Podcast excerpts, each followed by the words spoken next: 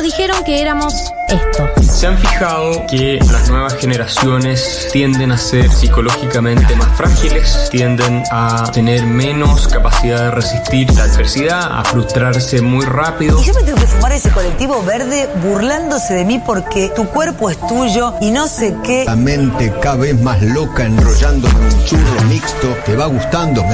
Es interesante, ¿eh? Casi 8 de cada 10 encuestados de entre 16 y 34 años quieren irse de Argentina. Pero en realidad somos esto. Sentimental que hemos recibido y que es constitutiva de nuestras maneras de responder afectivamente al mundo. Porque le doy un beso, me quiere matar a mí, la homofobia no se acepta en mi país.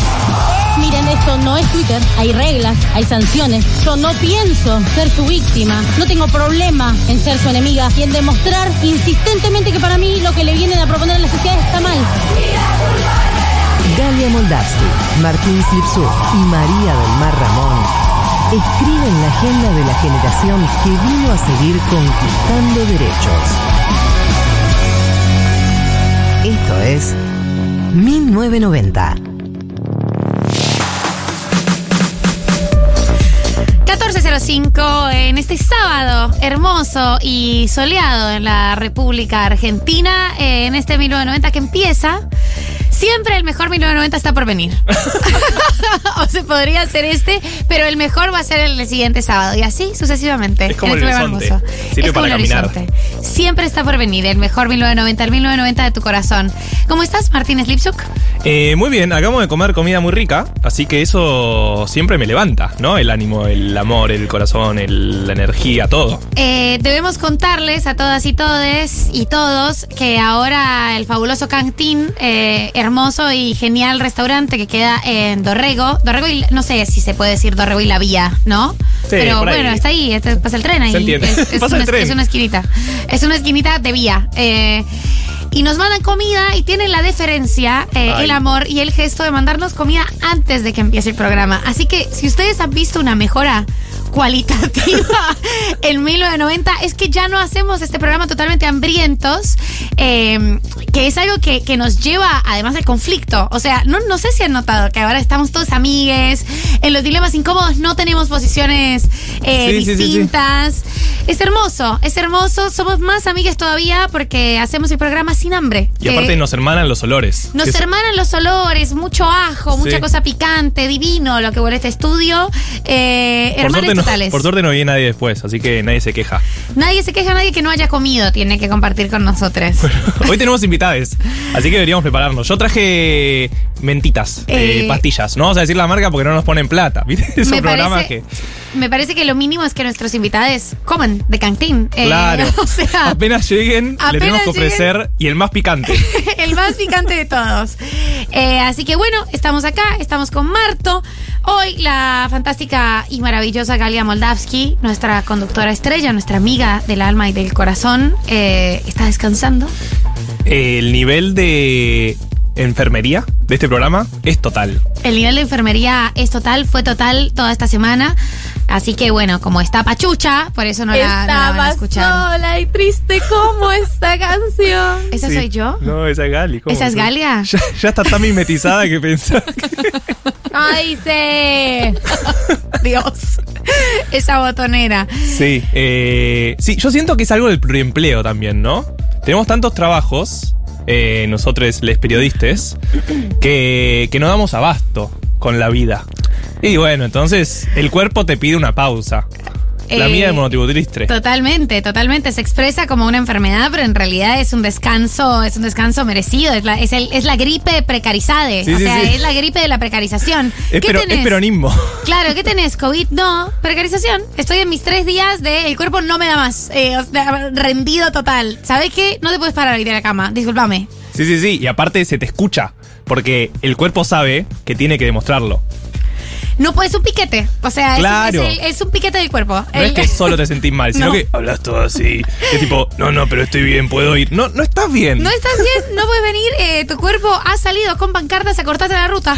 O sea, tu cuerpo te está cortando la ruta, te está haciendo un piquete, no se va a mover de ahí hasta que resuelvas el conflicto, al menos en 24 horas. Sí, Están haciendo una olla popular y todo en ese, en ese cuerpo. Un caldo de cultivo. Eh, y la adultez y la pandemia nos ha enseñado que tenemos que parar, ¿o no? Nos ha enseñado, hemos acatado, Hemos- nos lo ha enseñado, me parece que lo ha dicho, nosotros no hemos hecho caso y además no podemos, la precarización de esta generación eh, es dura. No, obvio, siempre y cuando puedas, ¿no? Y tengas el, el derecho adquirido de poder no ir a trabajar cuando te sentís un poco mal, o bastante mal. Pero hay algo aparte del contagio. O sea, aprendimos que si, igual aunque estés en gripade, no está bueno contagiar. No, ya lo, ya lo re sabemos, ya lo re sabemos. No vayas, no, vayas. tipo, eh, no, no vengas, en serio, y no tanto por vos. no es, O sea, es por nada por, vos. O sea, Gali, nosotros te amamos. Te amamos intensamente. eh, y queremos que estés bien, mejorate. Pero.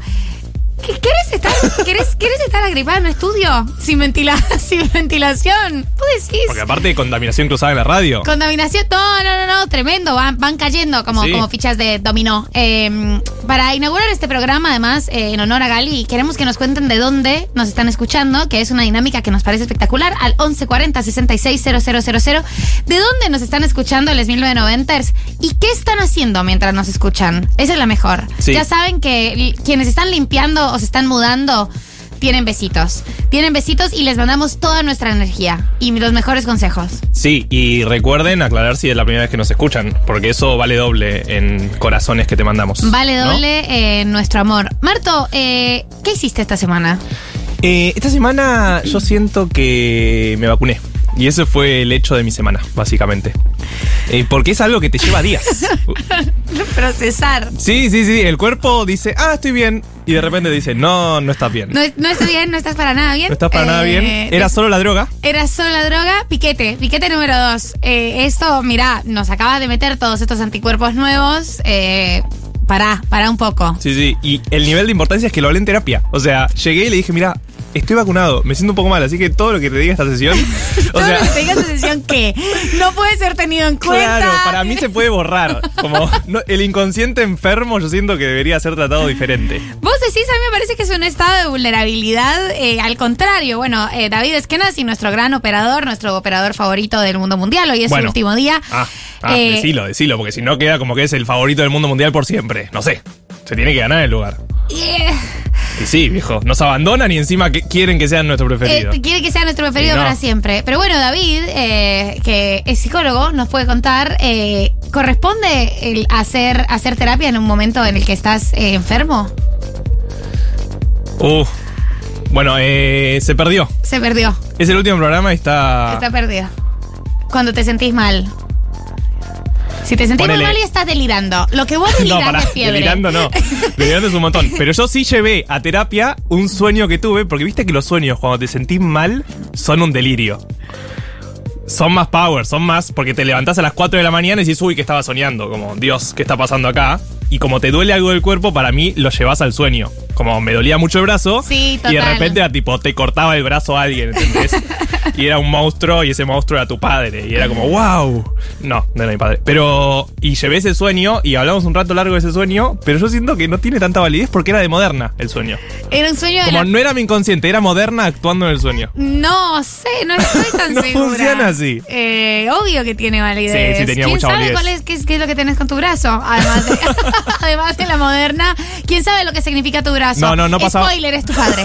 Es un spoiler. Eh, No pasaba nada con mi Laura, brazo. tú no. Laura, tú No, estás bien. Hoy mi mamá me mandó un mensaje antes del programa y me dijo, no hablen mal de mí.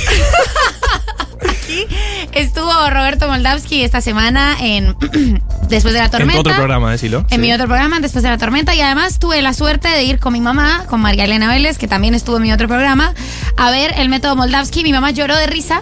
Es que sí. Eh, lloró de risa, o sea, nos, nos divertimos un montón y en un momento se me acerca y me pregunta, Mari, ¿qué es el 11? Y yo, uy, Dios, lo que va a hacer es explicar esto. Entonces, ya estábamos en medio del teatro. Yo dije, "Ay, mami, es un lugar donde vive gran parte de la comunidad judía, pero además es un lugar de comer. Yo te explico bien después. Como- aparte ahí no podía decir ninguna palabra fuerte porque no, no te podía. mandaban al INADI. Claro, total, y además no Sí. lo podía explicar mucho más, o sea, estábamos, no, no podía extenderme. Sí. Eh, entonces eso, eh, eso pasó y fue muy divertido. Pero Roberto Moldavsky estuvo acá, primero poniendo la queja pública en que nunca había sido invitado personalmente a 1990. Es verdad. Eh, es tremendo eso. Es tremendo y él lo notó. Eh, sí, él lo notó. Él habla en terapia. Él, y después diciendo, y después me los tengo que fumar a estos, escuchándolos, hablando de cómo deberíamos separarnos los padres. estos tres pendejos, que ninguno de ve- veintitantos, Bueno, a explicarnos cómo deberían ser los divorcios. así salimos. No nos queremos casar, por algo será. Por algo. Eh, y me causó muchísima gracia, así como el método Moldavsky recomiendo un montón. Ay, sí, es muy bueno. Yo también fui en su momento. eh, creo que también, no sé si con mi madre o por recomendación de ella, y también eh, es muy divertido, la pasa muy bien. Ya hay un montón de mensajes, hay un montón de gente escuchándonos desde diversos lugares. Hay uno de Río Ceballos, Córdoba, que dice: El monte está gris y las emociones también. Ah, qué poeta, pero te mandamos saludos. Eh, el monte está gris, no sabemos quién sos, pero. Y les escucho por primera vez mientras trabajo en casa. Bueno, bueno, más saludos todavía. Más saludos todavía. eh, si, si el ánimo está gris también, te mandamos muchos besos. También hay gente escuchándonos mientras pintan su casa. Me vuelvo loco. O sea, lo que daría por poder pintar mi casa, yo entiendo que físicamente siento que te destruye. Pero tener ese conocimiento, la verdad, eh, le- les admiro. Completamente. Yo lo intenté. eh, Uy, yo ¿cómo salió? sal- mal. Por supuesto que salió mal. Es una cosa por la que uno debe pagar para que personas que están mucho más capacitadas que una lo hagan. Eh, pero lo dije. ¿Qué tan difícil puede ser? Lloré en un momento, o sea, bueno, lloré, me salieron ampollas en las manos, dije, ¿por qué, Señor Jesús? Y en un momento dije, bueno, quizás esto es una especie de prueba, tengo que, tengo que atravesarlo, es una prueba para mi temperamento. ¿Y era una prueba? Era una prueba para mi temperamento, después eh, me ayudó una amiga, eh, pero en un momento yo estaba dispuesta a, a vivir entre las paredes a medio pintar en un colchón así, a, dormir ¿cuán mal sobre salió? periódico. Salió mal.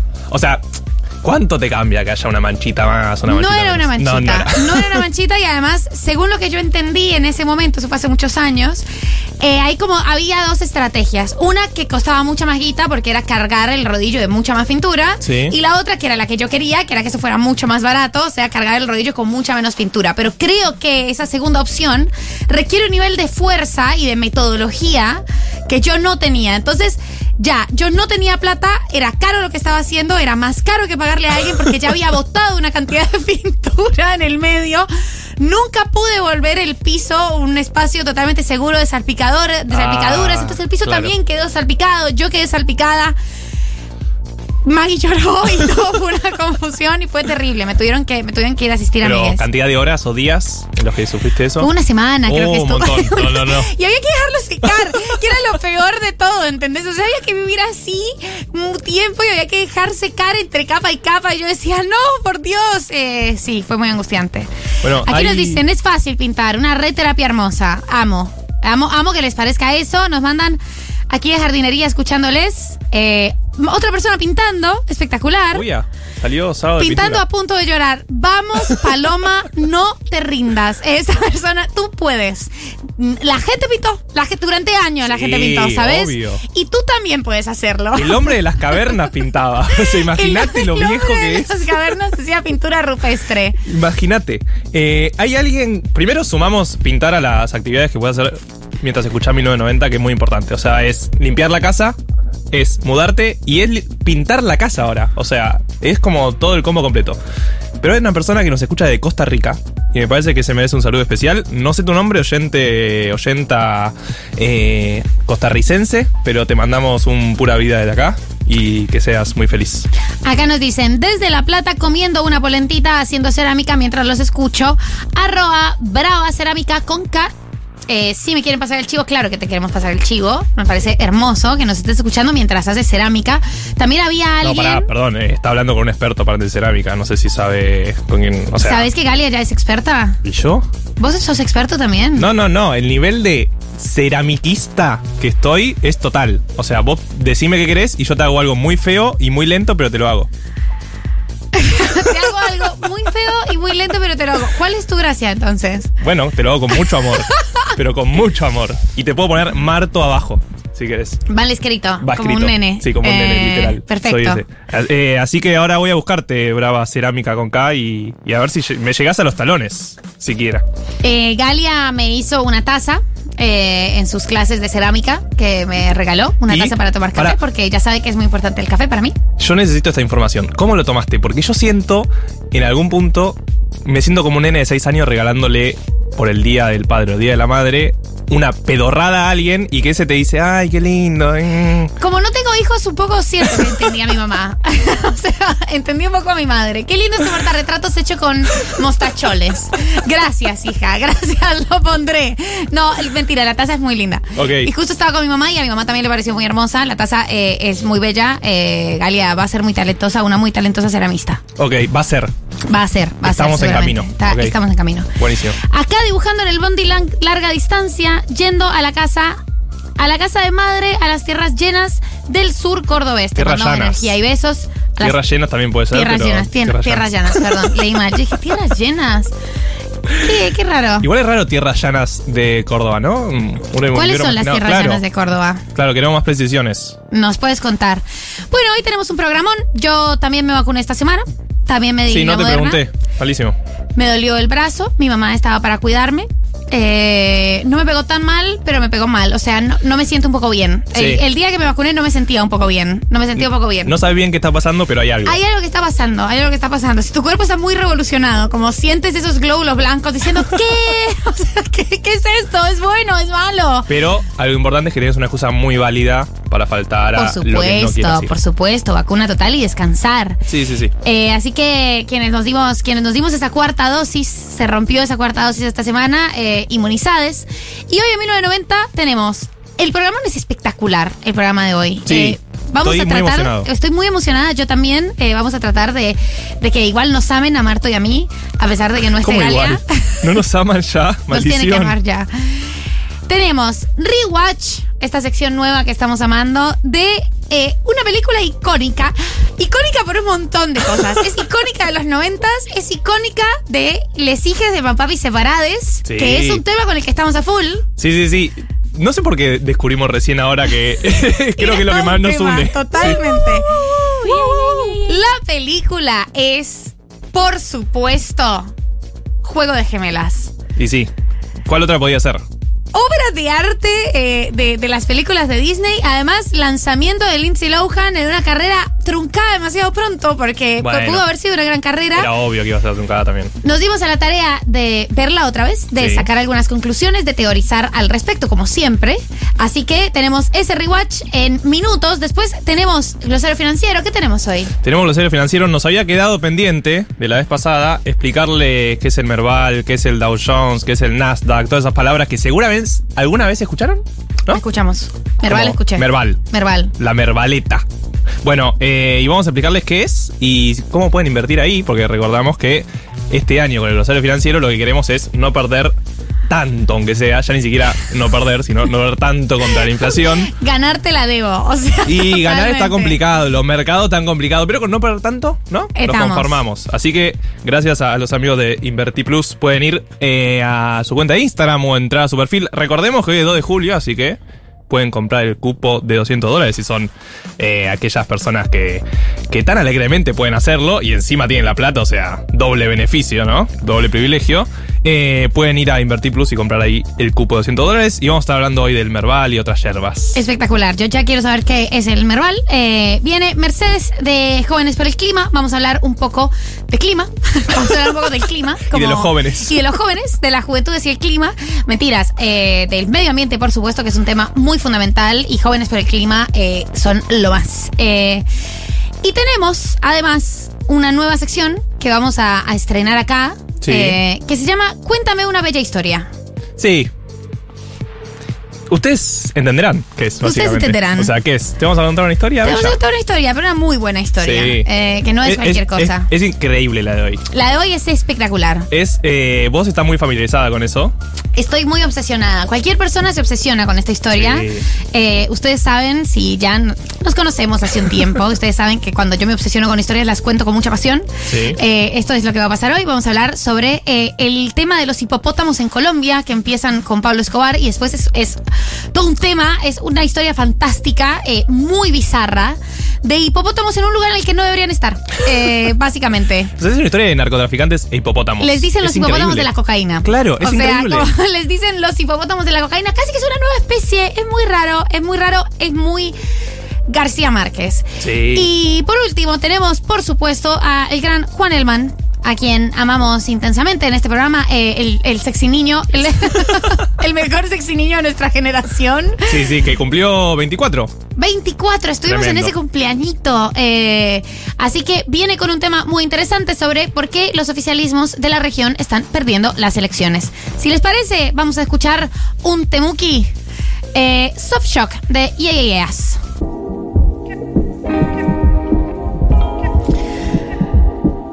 Hemos vuelto 14.31 eh, con este rewatch totalmente espectacular que tenemos ahora. Sí, ya llegan mensajes extasiados. extasiades. Además, eh, ¿qué estamos conmemorando hoy? El cumpleaños de Lindsay Lohan. ¡Es increíble! Es increíble. No lo sabíamos. Porque, ¿cómo que no lo sabíamos?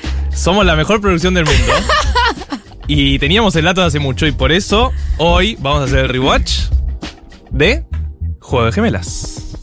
Entonces, si tu mamá es mi mamá y mi papá es el tuyo, y ambas nacimos en octubre 11, entonces tú y yo somos hermanas. Exacto, Ali, somos gemelas. Octubre 11. ¿Tan yankee vas a hacer que vas a decir octubre 11? bueno, ahí escuchaban a Lindsay Lohan, que hoy cumple 36 años. Eh, 36. 36. Es una pendeja. O sea, el tema es que nos parece un poco vieja porque la conocemos que tiene 5 años más o menos. Pero Boludo, qué mal, qué mal, le, Qué mal. qué mal le hicieron los Qué años. Yo mal. pensé que tenía 40. bueno, tampoco tan lejos. No se toquen la cara de jóvenes, no se toquen la cara de chiquitos. No, y no hagan películas con Disney. De chiquito también, porque. Me Esencialmente, no hagan películas con Disney, no termina bien. O no pidan mucha bien. plata. O sea, pidan mucha plata para pagarse buenas terapias, porque eso no termina bien.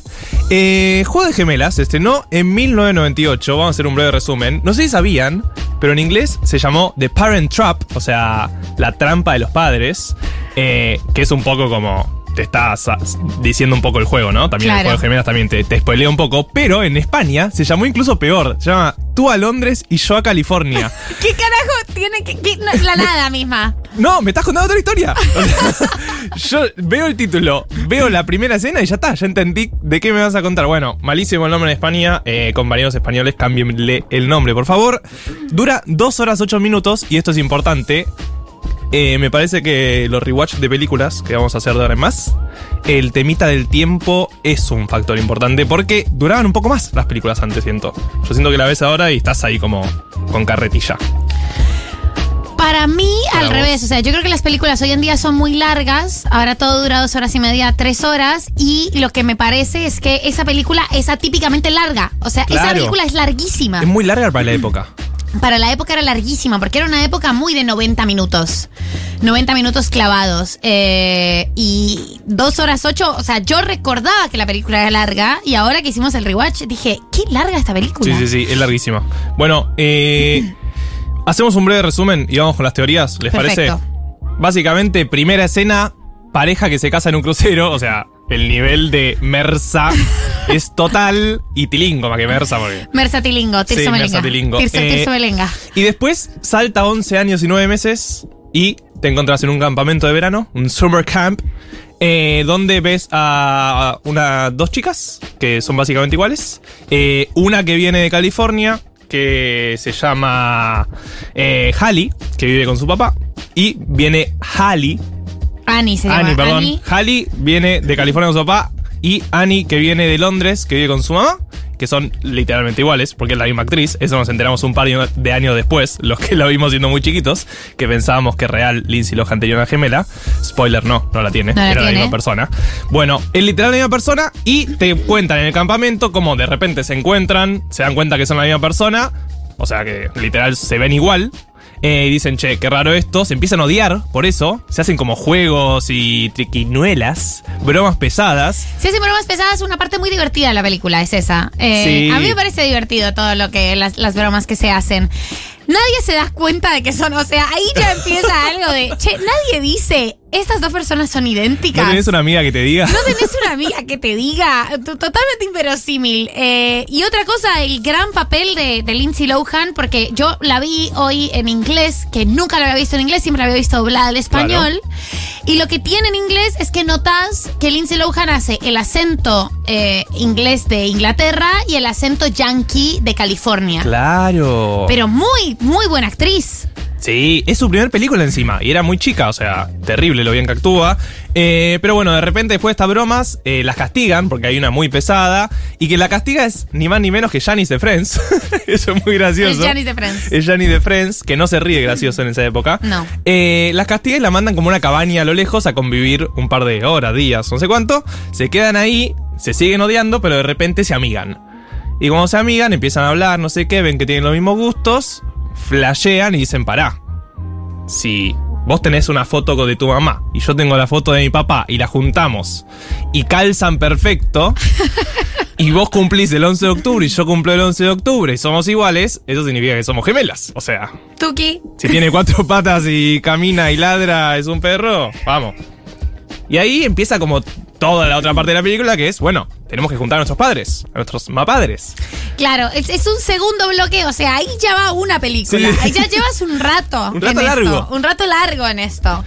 Después viene la segunda parte que es, tenemos que juntar a nuestros padres. ¿Cómo hacemos? Bueno, nos separamos, le enseñamos a la otra las cualidades de nuestra vida diaria en California y en Londres para que entiendan más o menos. Le enseña el pase, que te- el baile que tenía con, con el mayordomo en Londres y demás. Le perfora las orejas. Le perfora las orejas, Le una perfora escena que las ha marcado orejas. una generación también. Ha marcado una generación, lo intentamos, lo intentamos. Vi que en el Reino Unido no la pasaron porque tenían miedo de que muchos jóvenes lo intentaran. No, boludo, es increíble este dato. Por supuesto, con un hielo y una aguja eh, caliente. Sí, la cantidad de infecciones que habido, eso, ¿no? eso se infectó solo. Esa oreja se infectó sola ya, directamente.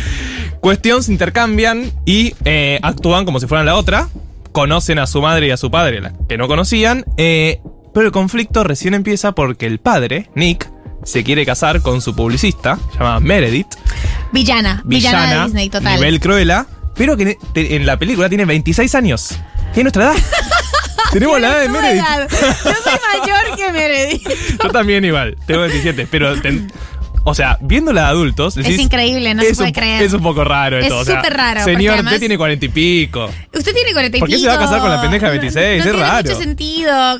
Basta. Sí, eh, el amor no tiene edades y demás, pero es rari. Es rari. Es rari. Eh, y aparte la odias, porque la película te deja bien en claro que es una persona mala. Entonces ahí la llama la gemela que estaba en California, la llama la de Londres y le dice, che, tenemos ese problema, traete a mamá. Y tenemos que hacer que se junten antes de que se casen. Eh, ahí tiene un problema y la de Londres está chocha con su mamá diciendo, Dios, tengo una madre, esto es genial, mi mamá recopada además. No tiene ningún problema porque eh, la madre no se va a casar. Entonces un poco ghostea a su hermana, un, un- un tiempito, un tiempito la ghostea. Eh, pero después acata. Acata eh, termina yendo la madre a California con, con la excusa de que tenían que intercambiar a las hermanas, como que le cuenta un poco la historia, pero no, no del todo. Y se terminan encontrando los padres en el hotel. Eh, medio que friquea el chabón, friquea Meredith cuando ve a las, a las dos gemelas, porque no sabía que tenían dos. Eh, y bueno, ahí empieza como la última parte de la película. Se van de campamento eh, con Meredith, que es la joven de 26 años que no queremos. El padre, las dos gemelas. La gemela le hace la vida imposible. Ella dice, son ellas o yo. Y el padre dice, son ellas. Ah. Bueno, las elige a ellas. No se terminan casando. Ahí parece que se van a juntar. Mamá y papá. Pero no. Porque mamá se vuela a Londres y dice, ya está, no voy a hacer nada con este señor. Pero cuando llega a Londres, lo ve a él, que voló más rápido porque es millonario y los millonarios pueden volar más rápido. Todos son millonarios en esa película. Todos son igual, ¿eh? millonarios.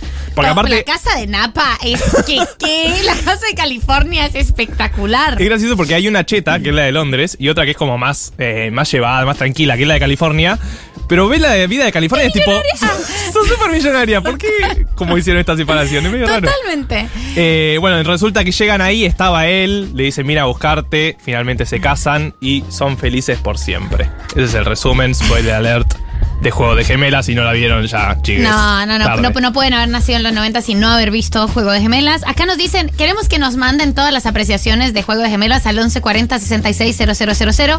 Juli Piasek, nuestra productora, nos dijo eh, cuando hablamos de Juego de Gemelas esta mañana, yo siempre pensé que Lindsay Lohan tenía una gemela. Y sí, es que yo siento que a todos nos pasó. A todos nos pasó, aquí nos dicen, con Juego de Gemelas pasé varios años pensando que tenía una gemela perdida. Igual que con Matilda, juré que en algún momento iba a descubrir que tenía poderes. Sí, totalmente, eso, Eso, pasó. nos pasó. Bueno, podemos ir a las tres teorías que tenemos. ¿Te Las- parece? Me parece espectacular. Anda con la Eh, Mi tesis sobre Juego de Gemelas, haciendo un rewatch después de muchos años, porque además Juego de Gemelas en Colombia la daban en el cable, en Canal Caracol, y la veía Sí, mucho como así por las mañanas. Sí, sí, sí. Pero no la veía hace un montón y me dediqué ya desde, desde esta perspectiva eh, a verla. Y hay algo que me parece que es un planteo que hace la película que es muy interesante, que es una pregunta que por supuesto se ha hecho tanto la antropología como la biología durante tantísimos, tantísimos años, que es lo que nos gusta y quiénes somos y nuestros, nuestras personalidades son qué tanto es genético y qué tanto es moldeado culturalmente. Hay una parte en la que ellas, o sea, toda la parte de ellas es delirante, toda la parte del campamento es delirante. Es ridículo que nadie les haya dicho, che, esta persona es igual a vos, literalmente. Sí, sí, sí. Como, chicas, ustedes, ¿cómo nadie las llevó a hacerse un ADN? Como No tienen un inmediatamente. genetista, te puedo dar una acá de Tolosa. Te puedo dar una acá de Tolosa. Pero ellas ya se vieron, dijeron, ¿qué parecidas somos? No, bueno, no eres tan parecida a mí. Es igual, es literalmente la misma actriz. Cuando las encierran en ese cuarto, Sí. que se empiezan a amigar, una de las claves que les parece eh, como sospechosa antes de, de saber que ellas nacieron exactamente el mismo día es que a las dos les gusta, les, les gustan las galletas Oreo con mantequilla de maní. Y dicen como, oh sí, todo el mundo dice que es horrible, pero a mí me gusta. Ah, a mí también, nunca conocí a alguien que le guste la galleta Oreo con mantequilla de maní. Eh, y esto a mí me, me resultó súper interesante porque yo no sé si ustedes se acuerdan, pero hace un tiempo salió un documental que estaba en Netflix, no sé si sigue en Netflix, que se llama Three Identical Strangers. Es sobre tres gemelos que fueron separados al nacer en el marco de unos experimentos científicos totalmente macabros y éticamente cuestionables de aquí a Pekín, pero que querían justamente resolver qué tanto es temperamento, qué tanto eh, es eh, qué tanto es cultural, perdón, y qué tanto es hereditario y genético, en este caso específico de Three Identical Strangers, de las enfermedades de salud mental. Y la cuestión es que son tres pibes criados en contextos totalmente distintos que se encuentran. Los tres se encuentran cuando tienen 19 años, esto es en los 70s en Estados Unidos. Uno termina llegando a la misma facultad que el otro y entonces los empiezan a confundir hasta que el otro se da cuenta de que tiene un hermano, se conoce con su hermano, sale un artículo en el diario y el tercero lee el artículo del diario y dice, para, estas dos personas son iguales a mí. Y ahí, bueno, se hacen famosos. Después es un drama tremendo. Recomiendo mucho el documental, no lo quiero spoilear. Pero la pregunta fundamental de eh, si nuestros temperamentos son hereditarios también lleva un poco eh, implícita la duda de si eso eh, nos acercaría más o haría más plausible encontrarnos con estas personas, ¿no? Que es lo que les pasa a los Three Identical Strangers, como una suerte de la sangre jala eh, y, y algo casi más metafísico, pero de, de cómo terminas encontrándote con eh, eh, tus hermanes perdides. Porque en este documental después empiezan a repasar todas las otras personas que habían hecho parte de ese estudio y también se encontraron en situaciones muy random. Bueno, en Juego de Gemelas pasa algo muy gracioso que es que la que se da cuenta que se intercambiaron entre las gemelas es medio la mucama o la ayudante o lo que fuera del papá. O sea, ella se da cuenta primero y no el papá. Alguien que le diga a ese señor, por favor. La mamá tampoco igual, pero no como la mujer como entendiendo esa dinámica y es como... medio rari. Como. O sea, Vos sos el los- papá, deberías darte cuenta. Deberías vos. darte cuenta, como literalmente no viste nunca a tu hija Claro. porque es, otra persona es inglesa, esta persona es inglesa y vos totalmente perdido. ¿Cuáles son tus tesis? Bueno, yo vengo con tesis menos filosóficas, eh, porque no soy antropólogo, ¿viste? Yo soy solo economista. Bueno, la primera es que todo está inventado. ¿Por qué digo esto? Porque Juego de Gemelas es una remake y yo no sabía. Y cuando lo supe me arruinó un poco. Yo pensé que era algo de nuestra generación y dije, qué buena historia, por eso nos marcó. No, no, se basa en un libro del 49 que se llama Las dos Carlotas o algo así. La Sí. traducción puede ser muy mala. Pero Disney ya había hecho una película en el 61. O sea, Disney ya hizo una película, vio que le funcionó y 50 años después, 40 años después dijo, vamos a hacerla de vuelta. Vamos a hacer otra vez. Y Disney hace eso todo el tiempo, Dale ¿vieron? hacemos. Sí, tipo, todas las historias que tiene Disney, casi todas son de 100, 50 años atrás. Eh, así que medio que ya todo está inventado. Esa es mi tesis eh, número uno. Y la segunda, que es la que nos interpela a nosotros, me parece, es que Juego de Gemelas arruinó una generación entera de hijes de mapadres separados. Pensando que podía unirlos y que iban a ser felices. Porque la historia te demuestra que vos podés hacer cualquier cosa con tal de unirnos y va a funcionar. Es terrible el daño que hizo esa película. Es terrible el daño que nos hizo. Es terrible el daño que nos hizo como generación. Evidentemente el daño que le hizo a Lindsay Lohan. pero obvio, obvio. yo recuerdo verla y pensar, jaja, primero tengo una gemela perdida y segundo, si me encuentro con mi gemela perdida, por ahí podemos hacer que mi papá y mamá vuelvan. Claro. No era recomendable. No, menos mal que no pasó. O sea, qué suerte que no se unieron. Eh, y toda la injerencia que tienen les hijes sobre los vínculos de les mapapis separades, ¿no? Como una cosa de vos podés meterte en la relación sexoafectiva de tus mapadres. No, no podés, no debes, sale mal. Y si la gente se separó, se separó. Y era una fantasía muy de los noventas hacer que los papis volvieran. Sí. Porque todos los de hijos separados en algún momento flashamos. Porque, pero porque siento que seguía medio ese ideal de familia. Familia es papá y mamá, ¿no? Como algo medio de dos hijes.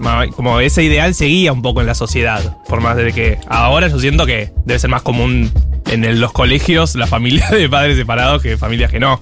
Pero en nuestra época seguía siendo.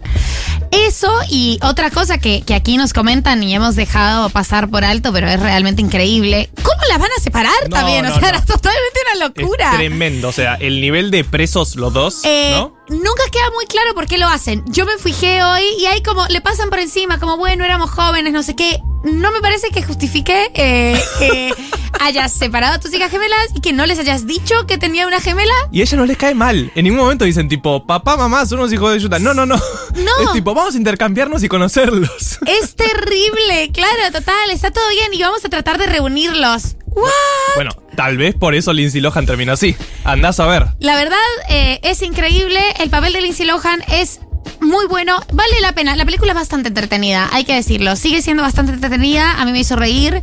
Eh, aquí nos dicen, tenemos un montón de eh, audios y de mensajes. Vamos a escuchar un par de audios. Pero acá nos dicen, ay, puchi, lo perdí.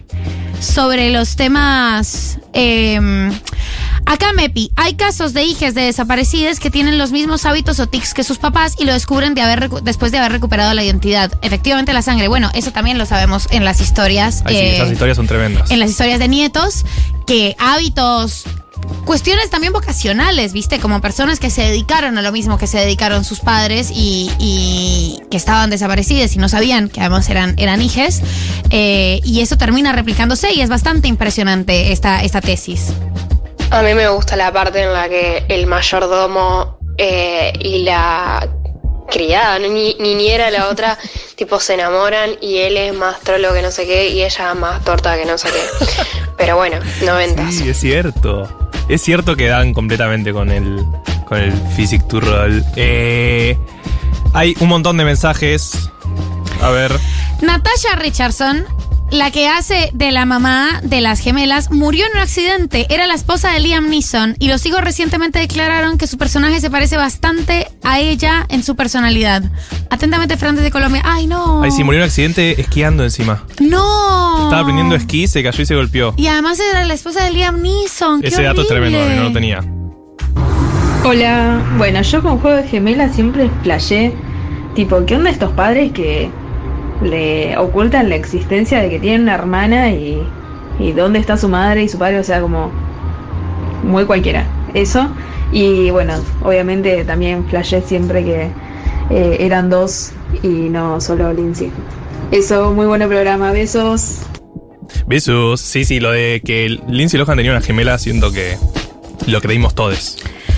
Esto fue el rewatch de Juego de Gemelas de Parent Trap. Eh, acá también nos dicen que es ilegal separar hermanos. o sea, es un delito gravísimo. Atenta contra el derecho humano a la identidad. Totalmente. Además no les dicen. No, es terrible. Es terrible. O sea, la película está cimentada sobre un delito muy grave. Pero así era Disney. Así fuimos criados. Así fuimos criados. Esto fue este rewatch de Juegos de Gemelas de les noventas.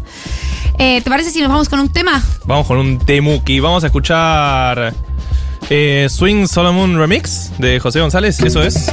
Bueno, vamos a darle y seguimos con más 1990. 1990. El soundtrack de la limpieza del fin de semana.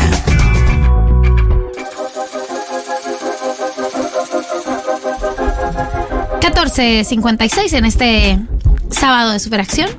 Ah, ya. Super sábado de 1990. Me gusta igual, ¿eh? ¿Sábado de superación? ¿O Super super, sábado de sábado de 1990? Super 1990. Super sábado de, mil- de Super 1990. Estamos ya en este estudio maravilloso con Juan Elman, nuestro sexy niño. Hola. nuestro sexy Hola. niño de política internacional. Ay, me encantó ese apodo. Sí. Pero vos niño. viste Los Simpsons. ¿Vos viste los Simpsons? Ah, no era. No. Es, no era que era sexy. es- es de Los Simpsons. Ah, pensé que era como. Claro. Sí, Claro. tendría que haber. No, tranqui, igual, ¿eh? Se les ocurrió recién, como que me dieron bien vestido. Ay. Y no, me comí la curva, ¿no? Sí, me la comí. Ay, Juan. Tranqui, tranqui, igual. Igual sos sexy. Sos- Igual sos sexy y sos muy joven. Claro. Eh, bueno, bueno, gracias. ¿Cómo están ustedes? ¿Cómo te sentan los 24? Uy. Uy, eh, ¿qué decirte? ¿La verdad o para la radio? No, hoy pensé algo que, que es el tema de la obra social, boludo. Uh, es tremendo eso. Es terrible, cuando te, das, te cae la ficha. Ya sos viejo para el sistema. O sea, me falta poquito. Y es un temón. Igual, eh, el más fuerte creo que es post 30, ¿no? Que ahí ya te Sí, pero ya hay algo que para mí es ahora que ahora estás en el plan familiar que tuviste histórico, digamos, Sí. porque plan familiar. Después ya no es más. Sos adulto. Sos adulto. Claro, y tenés que hacerte responsable por tu propia salud, lo cual en este a- país es muy caro. Ya empezás Bueno. a pensar laboralmente en eso. No, no, que es que por eso dije, tenías. a ver cuántas notas, viste, y ahí cuando empezás a pensar en notas, viste, decís, no, no, todo está funcionando muy mal, este país, el periodismo, en fin. Eh, sos adulto, la salud eh, hay que pagarla. Hay que pagarla. No, no la pagan eternamente. Los Eh, padres. ser adulto es- está todo mal. O sea, Sí. esto Sí, solo igual, o sea, no, Juan. yo siempre me sentí adulto. El tema es que ahora hay algo del tema de la edad y la obra social que me genera un, problema nuevo, diferente, inesperado. Sí. Pero bueno, nada, se va a surfear. Y además va a pasar también, todavía no, pero dentro de unos años vas Sí. a saber que va a llover porque te doble una rodilla. Uh. Y esa es eh, Sí, tremenda. eso igual ya me pasa. ¿Ya te pasa? Hace años, sí, el tema de la espalda también. Una rodilla, un codo, algo que es como que Sí. no se sanó bien, te lastimaste, pero, pero no, algo pasó, no fuiste a hacer la fisioterapia que correspondía. Son cosas que le pasan al cuerpo. Sí, la de la humedad y la espalda y todo eso, lamentablemente ya me viene sucediendo hace varios años, lo cual. es- ¿Varios años? Sí, es terrible. Igual para terrible. 24. ¿De cuándo te duele, boludo? Y de los 20, la espalda, eh, ya, para empezar a hablar. Y la humedad, bueno, en fin, lesiones. ¿Quieren que hablemos de algo más? eh, Para mí, igual, para con Consuelo, sí queremos que hablemos. Sí, queremos que eh, hablemos de algo serio. Pero para mí vos sos como Benjamin Button. O sea, esto, esto empezás a rejuvenecer. A los 30 vas a ser Brad Pitt de 30 en Benjamin Me Button. encantaría. A, a los 40 tenés gorrita, Me encantaría. lentes y señalás en las fotos. ¿No les pasó una vez que, como van avanzando en años, pero tienen años donde es- están de pronto quizás más fiesteros o, y se sienten más jóvenes? Como que hubo quizás una parte de tu juventud o temprana adultez que no aprovechaste Sí. y que después, ¿no? Como que. Es el concepto de pende viejo, Claro, básicamente. yo no quiero que me pase, pero. Igual vos sos joven todavía. Vos sos muy claro, joven. pero me pasa que, mm, que en estos años me siento más joven que hace 3, 4 años. Sí, a mí me pasa igual. ¿No? Eso, a eso me refiero. Me pasa es igual. bastante impresionante. Y ambos somos jóvenes, con lo cual podemos gozar un poco más sin ser un chabón de Radio Metro, porque, viste, después de los 40 años. Muy bien, perfecto. Eh, ¿De qué vamos a hablar? hoy, ¿De no qué sé. vamos a hablar hoy? Vamos, No, está sáquenme de acá. Sáquenme. Em, un poco de la región y un poco de esta pregunta que se está haciendo mucho, ¿no? A raíz de estos triunfos que hemos visto en Argentina y Bolivia hace unos años, también México, y después lo que vimos en Chile, en Perú, en Honduras y recientemente en Colombia. Bien, Colombia. Que dicho sea de paso, recomiendo la editorial de María del Mar Ramón en Futurock. Muy interesante esa chica. Muy interesante, Sí. eh, la recomiendo, la recomiendo.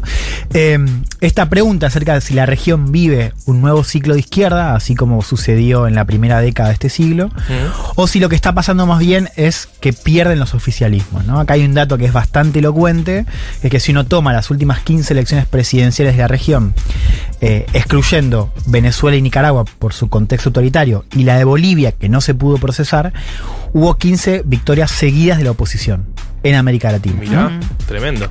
Entonces, está esa pregunta acerca de, bueno, si estamos viendo un nuevo ciclo o si es simplemente una reacción contra los oficialismos. Lo cual yo creo que es una pregunta que no es muy interesante, o en el sentido, no me interesa mucho definir eh, la foto de, de la región hoy. Si me preguntan, yo creo que hay un poco de las dos, en el sentido de que la tendencia predominante es una reacción ante los oficialismos, o mejor dicho, un clima de descontento que hemos visto en protestas bastante significativas en Perú, Colombia, Ecuador, Bolivia también, Chile, Perú, eh, decía, un, un malestar que se expresa cada vez más hacia el sistema político y tiene una traducción electoral que es básicamente castigos a los oficialismos. Eso para mí es la tendencia predominante. Ahora, no cabe duda que hay algo de esa tendencia que las fuerzas progresistas, si bien la de Perú es muy diferente a la colombiana, la colombiana es muy diferente a la boliviana, pero digo, uno la puede meter dentro del mismo mapa, son fuerzas que están interpretando mejor ese momento.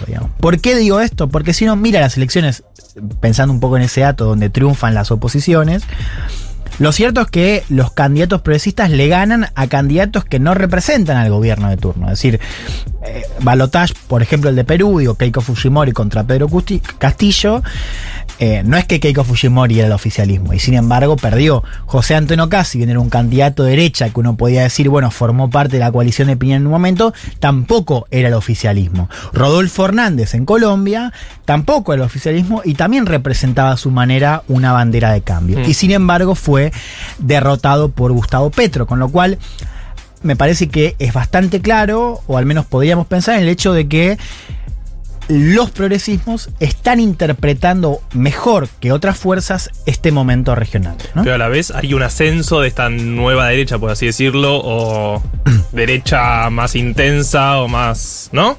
Porque Yo creo que acá lo que, eh, lo que tenemos que pensar, me parece más que una victoria del progresismo, es un derrumbe de la centro derecha centroamericana, de la centro derecha latinoamericana, digamos, ¿no?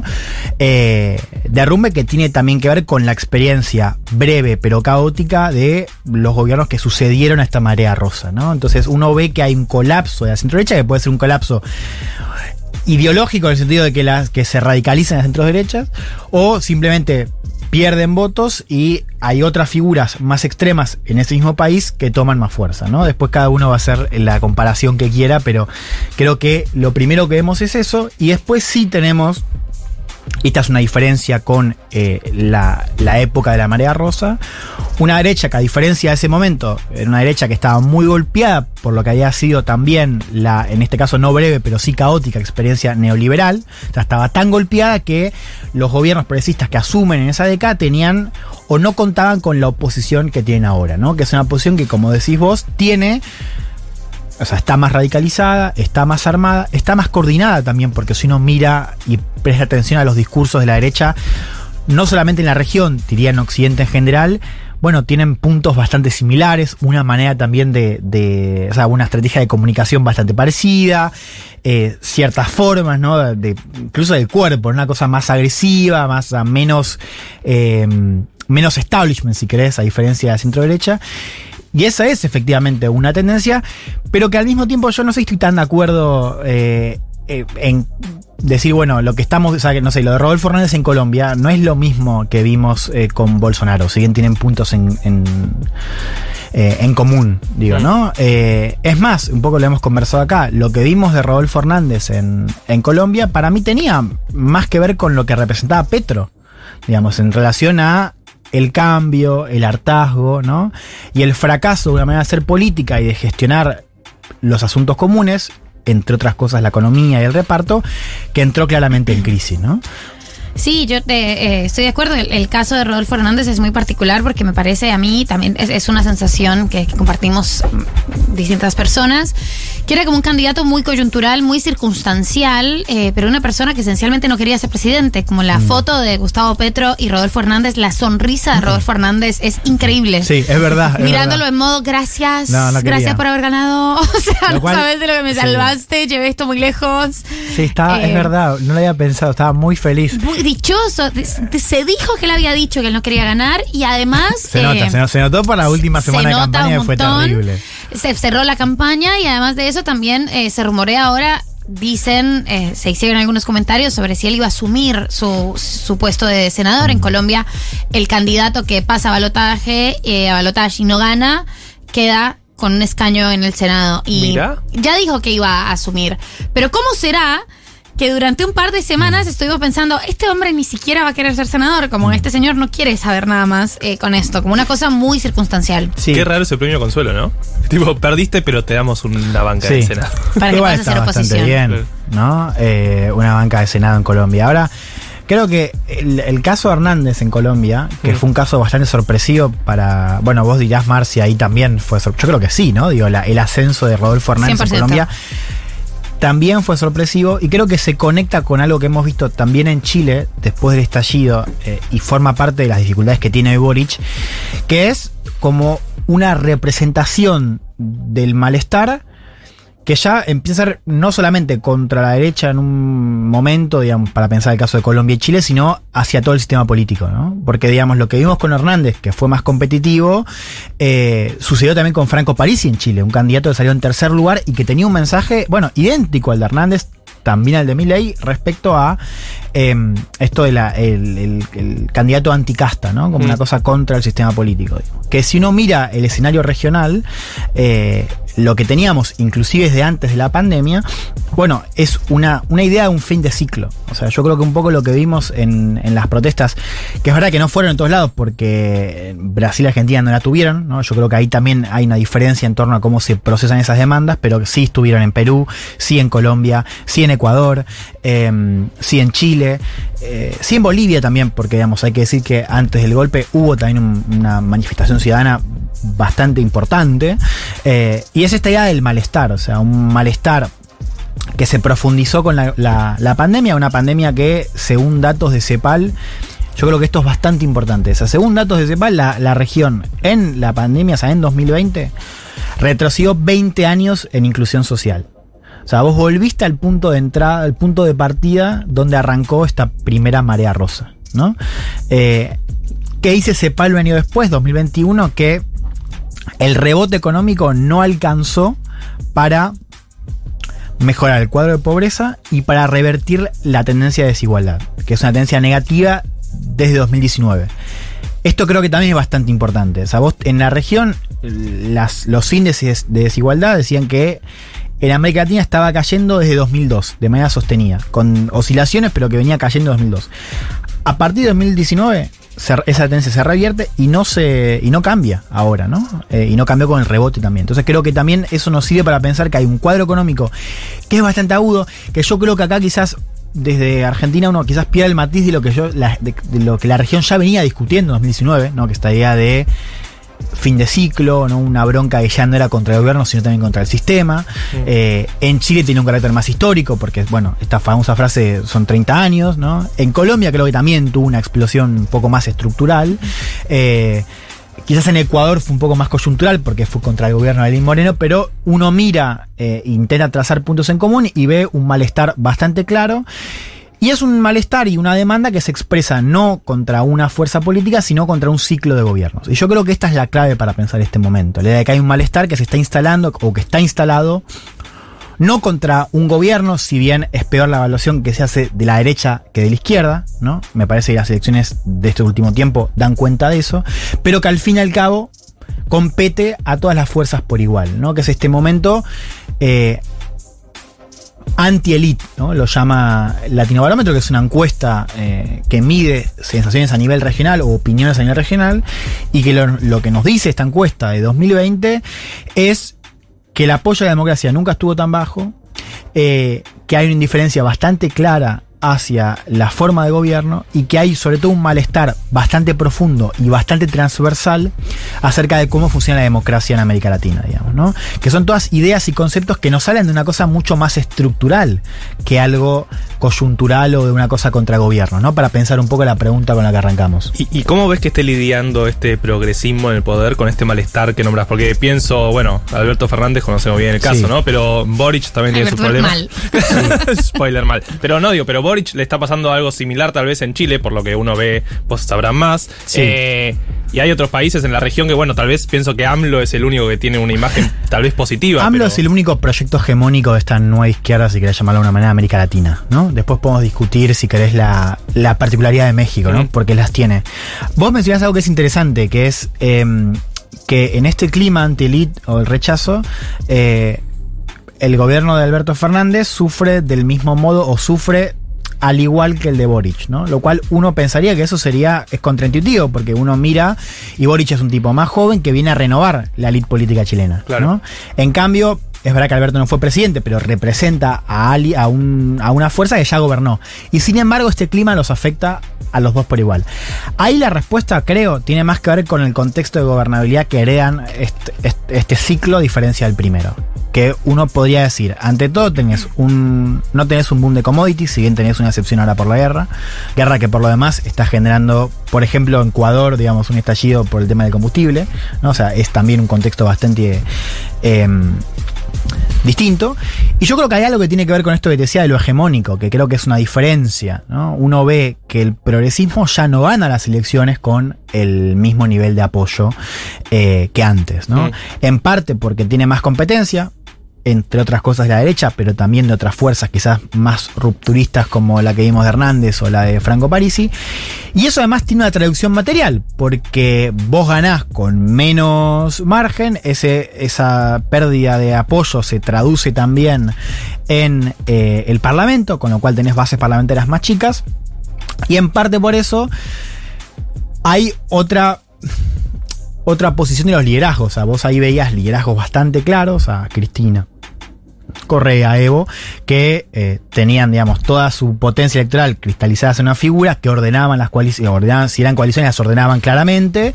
Eh, ahora, creo que en parte por ese achicamiento de, del apoyo popular y de, cómo ha cambiado también el. A ver, eh, también es cierto que el escenario político cambió bastante. O sea, hoy las coaliciones también del progresismo son más amplias porque han incorporado otras demandas. digamos, ¿no? El caso de Petro con la cuestión feminista, y la cuestión medioambiental y la cuestión racial lo muestra bien. O sea, no es solamente que ganan menos votos, es que también se han incorporado otras agendas. Y eso tiene una traducción práctica, que es primero que se le pone más foco a las coaliciones. O sea, hoy en América Latina, es, no sé, creo que es una idea, la estoy pensando ahora, son más importantes las coaliciones que los líderes. ¿no? Eh, Petro es un líder bastante fuerte, sin embargo hablamos mucho de Francia Márquez, por ejemplo, que es la vicepresidenta, que digo, porque, por lo que representa, no por su figura únicamente, que también es un fenómeno electoral. Juan, una pregunta. Eh, ¿Cómo los ves, además de, de- de cómo están lidiando con este descontento a los nuevos progresismos, cómo los ves en, en cuanto a la idea de una articulación regional? ¿Cómo ves eso, eso a futuro? Digo, vamos a tener, si todo sale bien, como esperamos, un triunfo de Lula, eh, Sí. ¿no? Eso es lo que, lo que, lo que parecería. Y ahí, bueno, si uno ve el mapa de- de de América del Sur con México eh, estaría muy muy armado para gobiernos más hacia hacia un progresismo parecido o sea venimos de una experiencia eh, o de un antecedente del 2005 de, de países eh, sobre todo de este lado del continente mucho más amigados y- Sí. y, mucho más hermanados. En este caso estaría Colombia por primera vez como, como en parte de esa alianza. Eh, pero obviamente en un contexto radicalmente distinto en el que esa alianza va a ser muy distinta. ¿Vos cómo ves ese, ese, ese futuro? Hay dos maneras de responderlo. Hay dos miradas, si querés, para resumir. Bien. Una optimista, una, una pesimista. Arranquemos por la pesimista, ¿no? Bueno, y terminamos bien noticia. arriba, bien arriba quiero. Terminamos bien arriba con un tema de samba, si quieren, una cosa así. Bueno, la vez pasada me fui, perdón, eh, digresión, eh, escuché un montón el tema de Shakira, boludo, el de Te Shakira. felicito que bien actúas. Te Te- felicito. no, te- lo hemos cantado todo el Lo día. escuché toda la semana, toda la semana. Bueno, vuelvo. La mirada pesimista eh, se enfoca sobre todo en los niveles de comercio regional. Si uno mira la foto del comercio interregional, es decir, cómo comercian, o sea, el volumen de comercio y sobre todo la calidad de ese comercio, es decir, si son productos primarios o productos mayor valor agregado, AKA industriales, la foto es bastante chota, digamos, sobre todo para considerar Argentina y Brasil en el marco del Mercosur, digamos, ¿no? No quiero hacer una explicación muy larga, pero sospecho que China tiene mucho que ver en esto. No. Digamos. ¿Vos porque, claro, el- que- que voy a decir, me voy a jugar. ¿Por qué China tiene un rol en esto? Bueno, porque básicamente al primarizar las economías y las estructuras productivas, por ejemplo, Argentina y Brasil, los esquemas que plantea el Mercosur de protección para bienes industriales tienen cada vez menos peso porque el agronegocio es más importante en Brasil y para esos países es cada vez más importante venderle productos primarios a China u otros socios que pensar en esquemas de protección hacia dentro de la región. ¿no? O sea, esto es el contexto más estructural, si querés, ¿no? De las macroeconomías regionales. Entonces, una mirada pesimista te dice, no, pará, como Argentina y Brasil cada vez comercian menos, como el agronegocio brasileño cada vez más importante, y medio que el Mercosur ya no tiene el nivel de apoyo dentro de los empresarios brasileños que tenía antes, ¿no? Eh, y uno dice, bueno, eh, México, por ejemplo, exporta el 80% eh, a Estados Unidos, con lo cual no puedes pensar ningún esquema de integración con México que tiene a NAFTA, que es el acuerdo comercial entre Estados Unidos, Canadá, bueno, y justamente México, como eh, predominante. Y después te dice, no, pará, porque Colombia al mismo tiempo también depende mucho de Estados Unidos y Chile tiene una economía eh, totalmente mm, eh, liberalizada, si querés, comparada con, por ejemplo, Argentina. Entonces, desde esa óptica, es muy difícil pensar en una integración económica que rompa con el esquema que tenés hoy en la región. Esa es la mirada pesimista. La mirada optimista dice, pará, porque la verdad que la integración es mucho más que la economía. No es solamente con quién comerciar, no es solamente el arancel externo común del Mercosur. RN de calle 13 es otra cosa. ¿Sabes que eh, La vez pasada eh, un, un- un tipo que está de hecho pensando estas cosas eh, del gobierno argentino, pero que está coordinando estos esquemas, dice, lo dice muy fácil. Vos con UNASUR, que era eh, la institución más importante que tuviste a nivel sudamericano en esa, en esa ola rosa, no tenías un golpe de Estado en Bolivia. ¿no? ¿Qué quería decir con esto? Que hay otras cuestiones de coordinación, por ejemplo, en materia de, de crisis política, por ejemplo, en materia de salud, que el UNASUR lo tenía bastante presente, por ejemplo, en derechos humanos, por ejemplo, en cultura. Es decir, se puede hacer mucho más, además de buscar esquemas comerciales y mercado único común y toda esa, esa discusión. Entonces, esa mirada optimista dice, bueno, con este nuevo mapa sí podés hacer algo. Sobre todo porque tenés a México, que es una gran diferencia. México, además, si nos metemos un poquito en su coyuntura, yo les decía que AMLO era eh, un presidente que, a diferencia de los demás, tiene mucho apoyo popular. Eh, AMLO no tiene reelección, pero tiene seis años. Entonces es muy posible que la reelección de México se procese al interior de la alianza oficialista. Y uno de los candidatos más sólidos es Marcelo Obrar, que es el canciller, que es el tipo que está detrás de este perfil más alto que está tomando México en América Latina, criticando la OEA, bueno, todo lo que hemos visto. Con lo cual, eso también es una buena noticia para este mapa. Y cierro con Colombia, porque vos en eh, uno de los problemas que tuvo UNASUR es que cuando tuviste, eh, que con Colombia siempre fue un tema más complicado, porque Colombia siempre fue la excepción, si querés, en esa marea sudamericana. Entonces lo que te dice esa mirada optimista es que tenés otros temas para, para, para cooperar, que este es un momento para hacerlo, más allá de la cuestión comercial y de las diferencias estructurales de cada economía. La pregunta es, ¿qué forma va a tomar esa cooperación? ¿O qué forma institucional va a tener. Si se va a relanzar el, UNASUR, si mm, eh, la CELAC, que es lo que preside Argentina, que es eh, la comunidad de estados americanos y caribeños, eh, va a tener más músculo, o sea, va a engordar un poco y tener un poco más de institucionalidad. Si va a ser un Mercosur ampliado, ¿no? Esto de que el Mercosur tenga otros miembros, por ejemplo Colombia. Bueno, eso está un poco por, por descubrirse. Yo creo que también se está esperando bastante lo que va a pasar con Brasil, ¿no? Donde sabemos que Lula es favorito, pero bueno, de ahí hasta que se procese la elección hay un trecho bastante largo, ¿no? Así es. Esto fue la columna de internacionales con Juan Elma, nuestro sexy niño. Entonces, niño, te quedas un Me rato. quedo, por supuesto. Pero me por quedo. supuesto, pero por supuesto, vamos a escuchar Metamorfosis de Doppelgangs.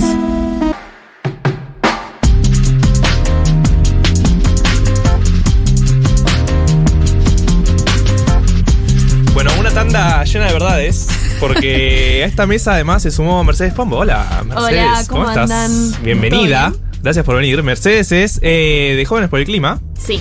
Eh, y veníamos a hablar de jóvenes y del clima, ¿no? No, no veníamos a hablar solo de eso. Veníamos a hablar de un montón de cosas. Entre ellas, por ejemplo, lo que disparó esta invitación es el fallo de la Corte Suprema de Estados Unidos. Eh, que le quitó un poco herramientas al gobierno federal. Acá encima tenemos a Juan Elma que se quedó en la mesa. Que no, es- no te estoy tirando el muerto, sino que te estoy diciendo Ah, que. es un chiste. No es un chiste. Me va a ayudar igual, me va a ayudar.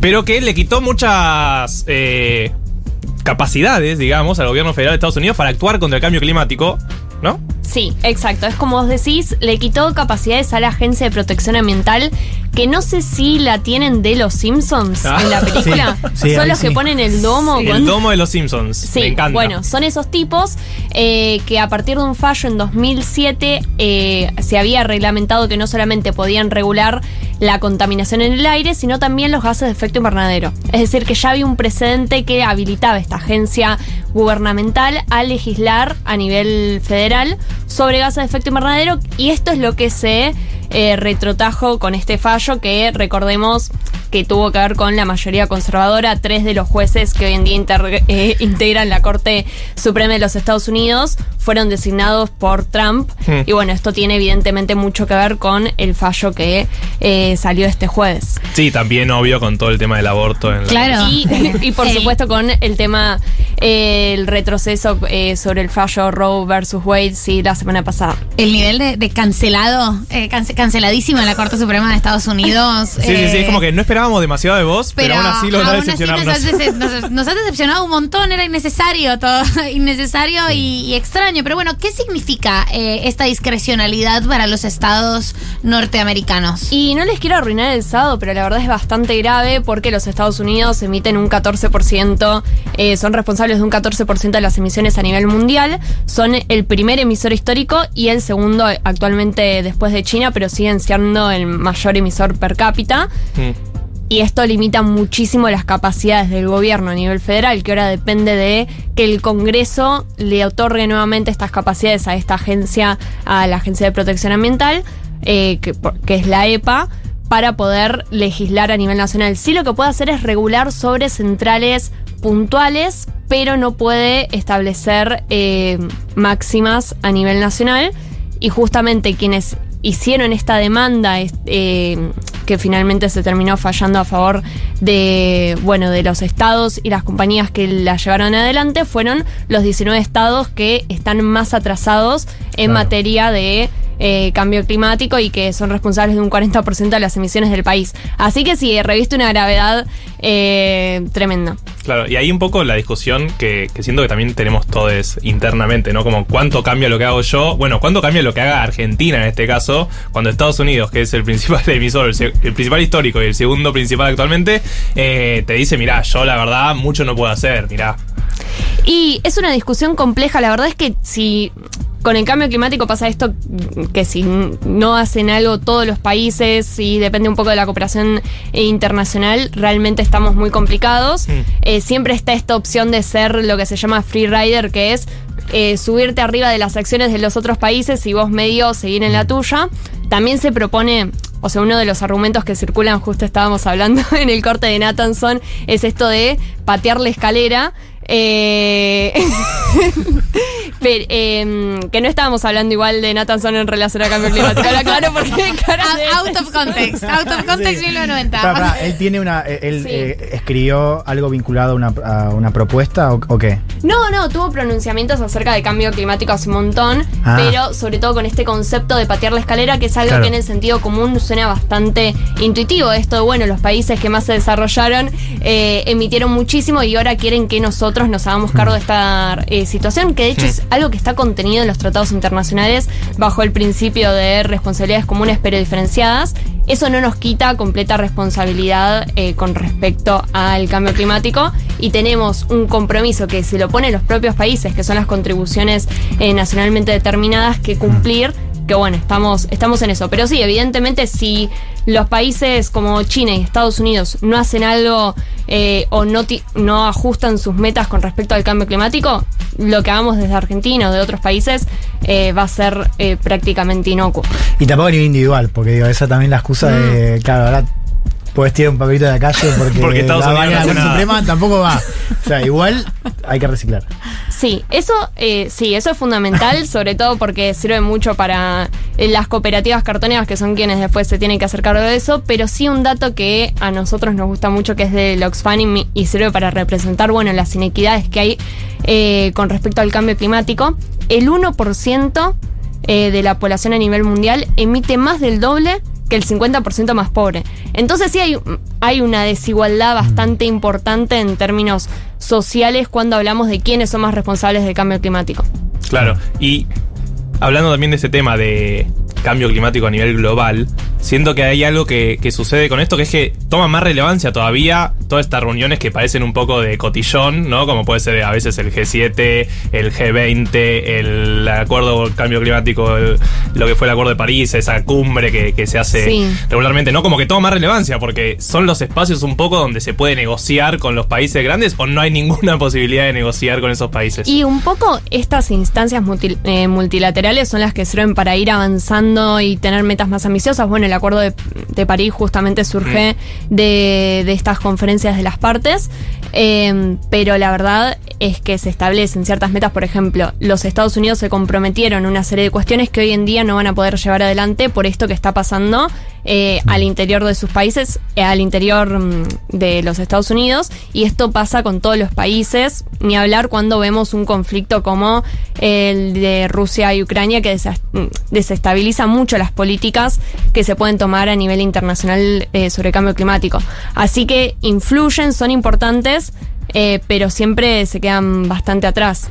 De hecho, en, perdón, en la última conferencia de las partes se reforzó este compromiso, que es bastante viejo, de transferir, que esto tiene, tiene que ver también con esta distribución de las responsabilidades, eh, recursos a países de ingresos medios y bajos.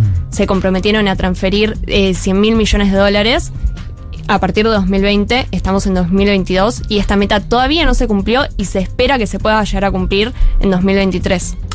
Dos apuntes un poco vinculados a esa pregunta para comentar lo que, lo que eh, Mer muy bien recién. Esto de.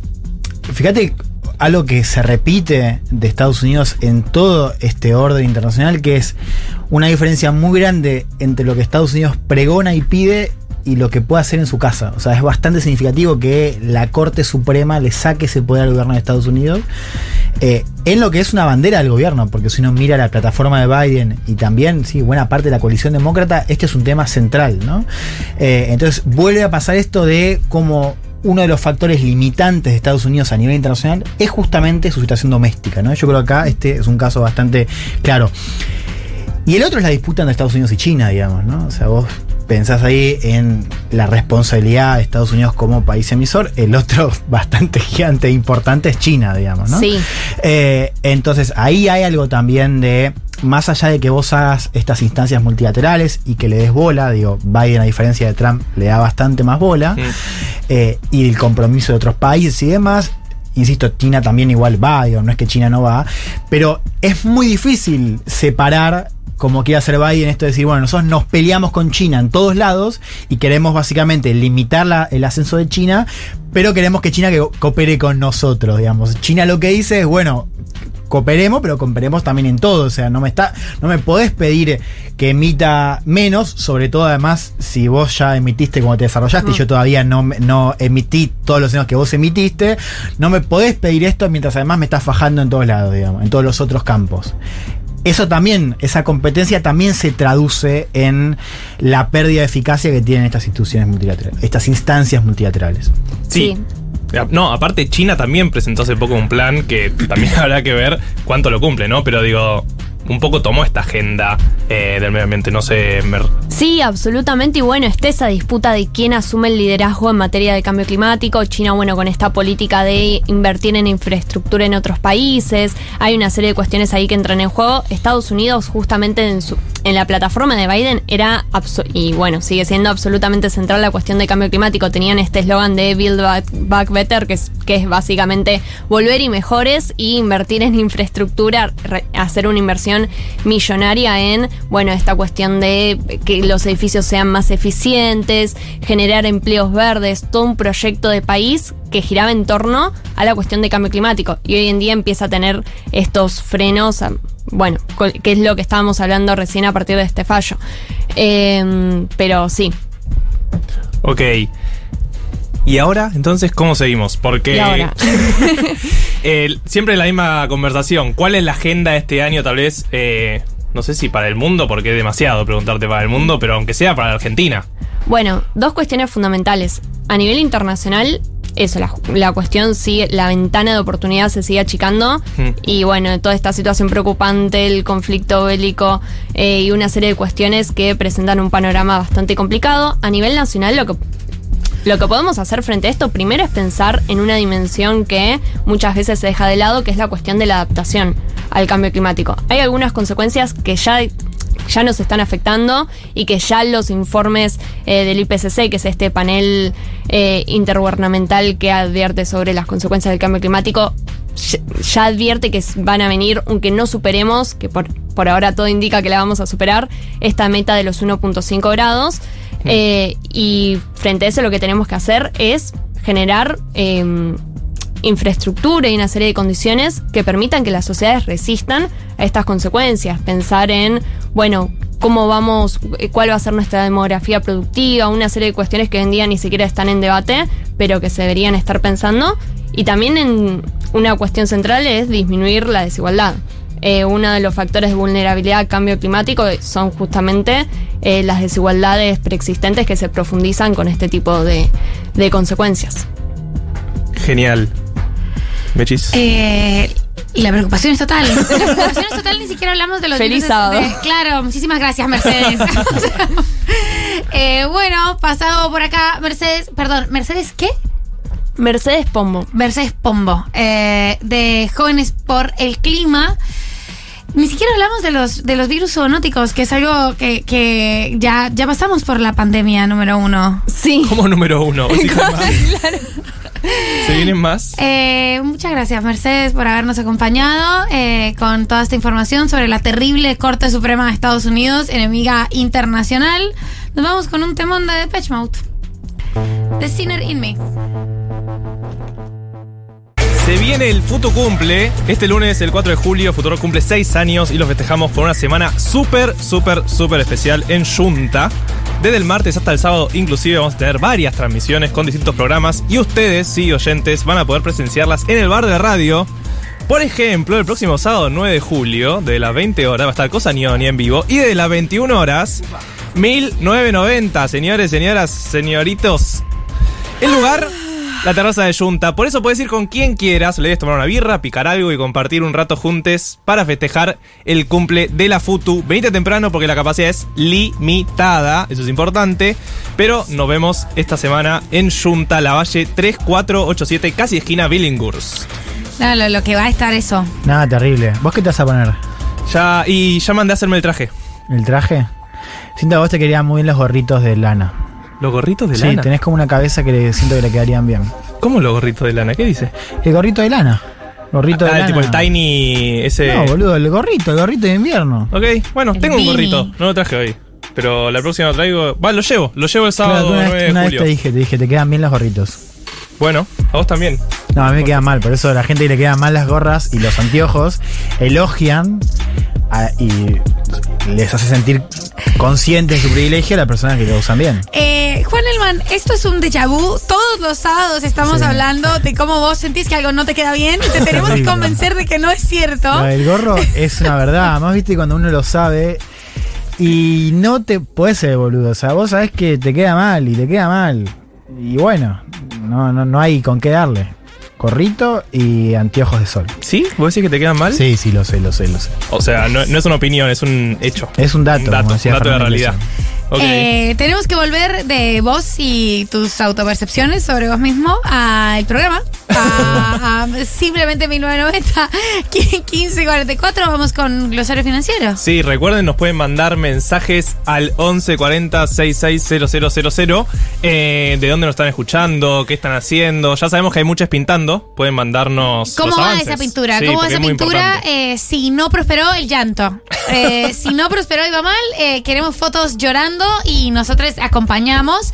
Marto hizo algo esta semana, yo lo voy a destacar, Uy, ya. porque hizo un trabajo eh, en sus redes que me pareció muy importante y que me parece que, que debe ser reconocido. Además de lo que haces por nosotros los domingos de TikTok. Sí. eh, que me parece bien que hayan vuelto en su extensión normal, que son Aga- muchos TikToks Agarré la pala. agarraste la pala, te tomaste el trabajo de hacer una playlist Sí, así es. de todos tus glosarios financieros para que todas las personas eh, puedan buscar fácilmente esa lista y puedan escucharla mientras caminan, mientras pintan, mientras lavan los platos y así puedan no perder tanto contra la inflación.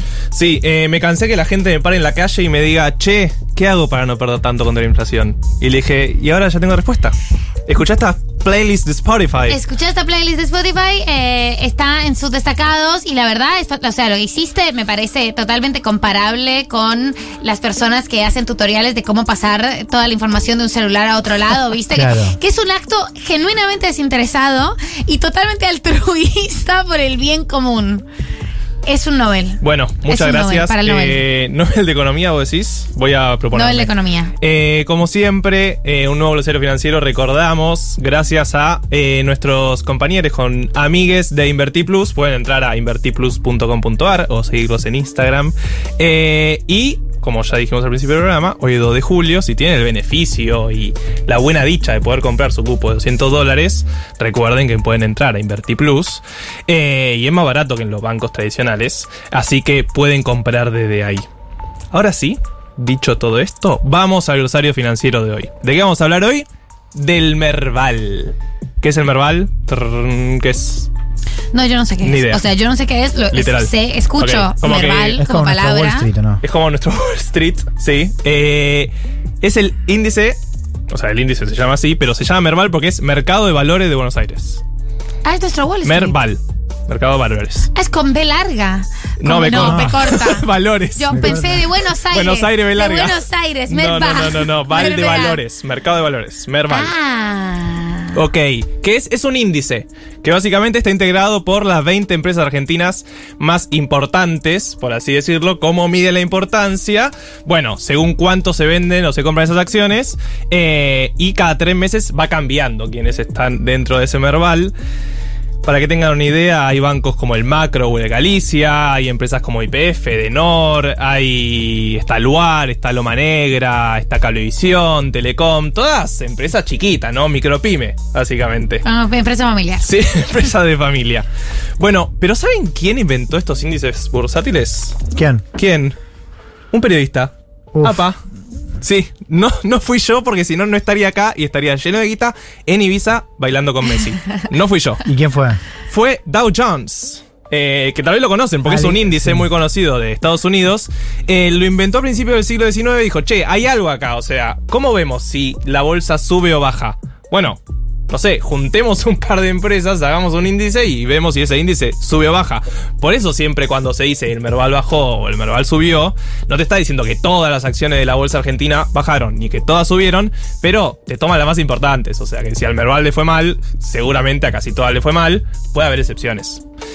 Volviendo a Dow Jones, fue el primero. Los periodistas Edward David Jones y Charles Milford Burgester, todos nombres muy complicados, formaron eh, junto al editor de The Wall Street Journal, que este diario también seguro lo conocen, eh, la empresa Dow Jones Company y él fue el primer índice bursátil de la historia que tenía dos empresas. Ya no queda ninguna de esas dos empresas. O sea, imagínense en 100 años cómo fue cambiando.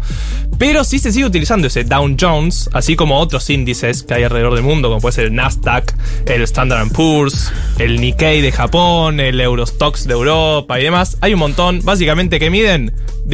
El Bovespa dice David, eh, muy atento, la verdad. Para ser tu último día, estás on fire. Bueno, Siempre, siempre on fire, David. Eh, ¿Qué mide estos índices? Básicamente acciones de distintas bolsas. Pero no solo geográficamente, no es que son solo acciones argentinas, acciones de Estados Unidos, de Europa, de Japón, lo que fuera, sino que también hay índices por sectores. O sea, yo puedo hacer un índice que sea las tecnológicas, por ejemplo. O un índice de las energéticas.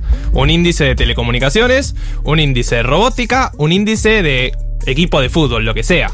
¿Se entiende? Sí. Puedo englobar lo que yo quiera en esos, di- en esos índices. ¿Y para qué sirve? Bueno, en parte para poder invertir en ellos.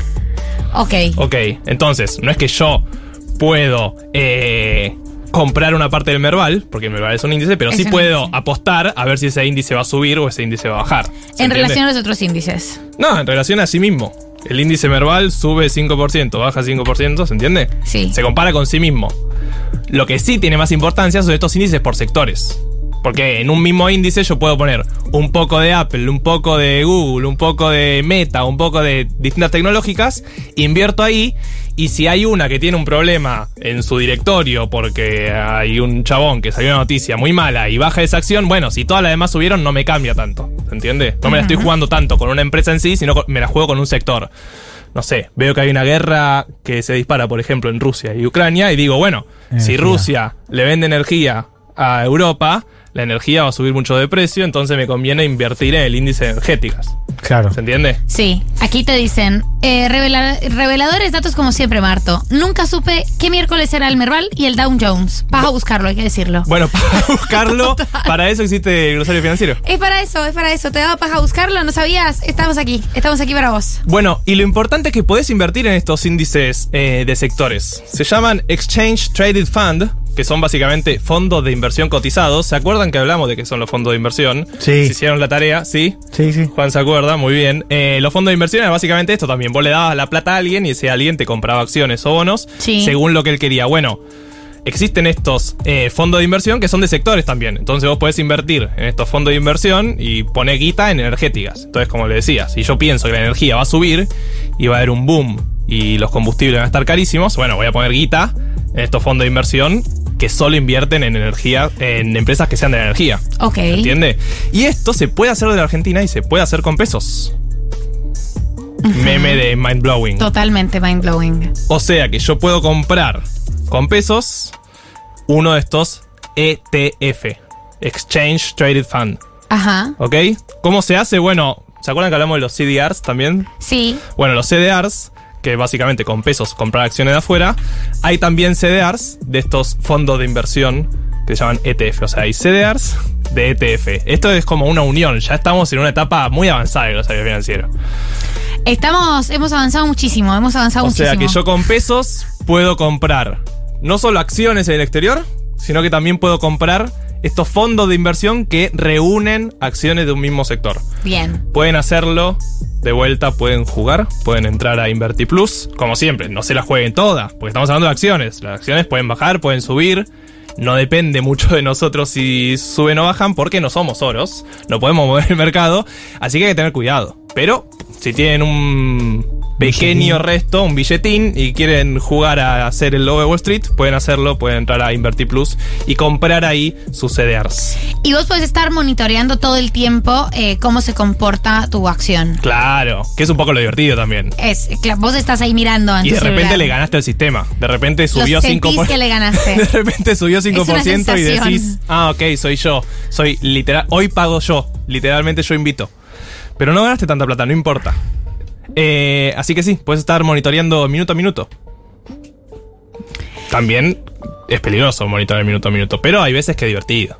Claro. eh, todo se puede hacer por Invertir Plus. Esto es el índice Merval. Claro, no, el índice verbal es uno de los índices. Hay Es un montón. uno de los índices. Hay un montón de índices. Por, in- por Invertir Plus vos podés eh, llegar a acceder a los fondos de inversión. Claro, los ETF. ETF. Sí. Entonces ya tenemos ETF, CDRs, Merval, es lo que hemos estudiado. Claro. Sí, prepárenlo para el final. Y Dow Jones. Y Down Shows. Y Dow Jones, que estamos eh, ya en época de finales, así que en cualquier momento se viene. Ay, Dios. No vayas a hacer otra vez. no, no, ya, ya aprendimos la última vez. Le mandamos un saludo a Gali que debe estar durmiendo. Marto siempre nos pone a competir con Gali eh, por un, un quiz, un pop quiz Claro. de los glosarios financieros. Que encima ni siquiera hay premios interesantes, Ni nada. siquiera hay premios interesantes y Galia es la persona más competitiva de América Latina y el Caribe. Eh, es muy angustiante, yo la paso pésimo, quisiera que no lo volviéramos a hacer. Marto, aquí te preguntan, ¿cómo pueden escuchar tu playlist de todos los glosarios financieros? Bueno, pueden buscar Glosario Financiero 1990 y seguro les aparece. Y si no, ahora cuando termine el programa, voy a agarrar mi celular y lo voy a subir a mis stories. Así que pueden ir a buscar a arroba martoslip. Que los domingos tiene, hay que decirlo, un compilado fabuloso. El mejor compilado fabuloso de los TikToks. Bueno, muchas gracias. Gracias por estos elogios. Gracias a vos, eh, hemos aprendido muchísimo. ¿Vamos a un temita? Dale, vamos a un temita y después cerramos si les parece.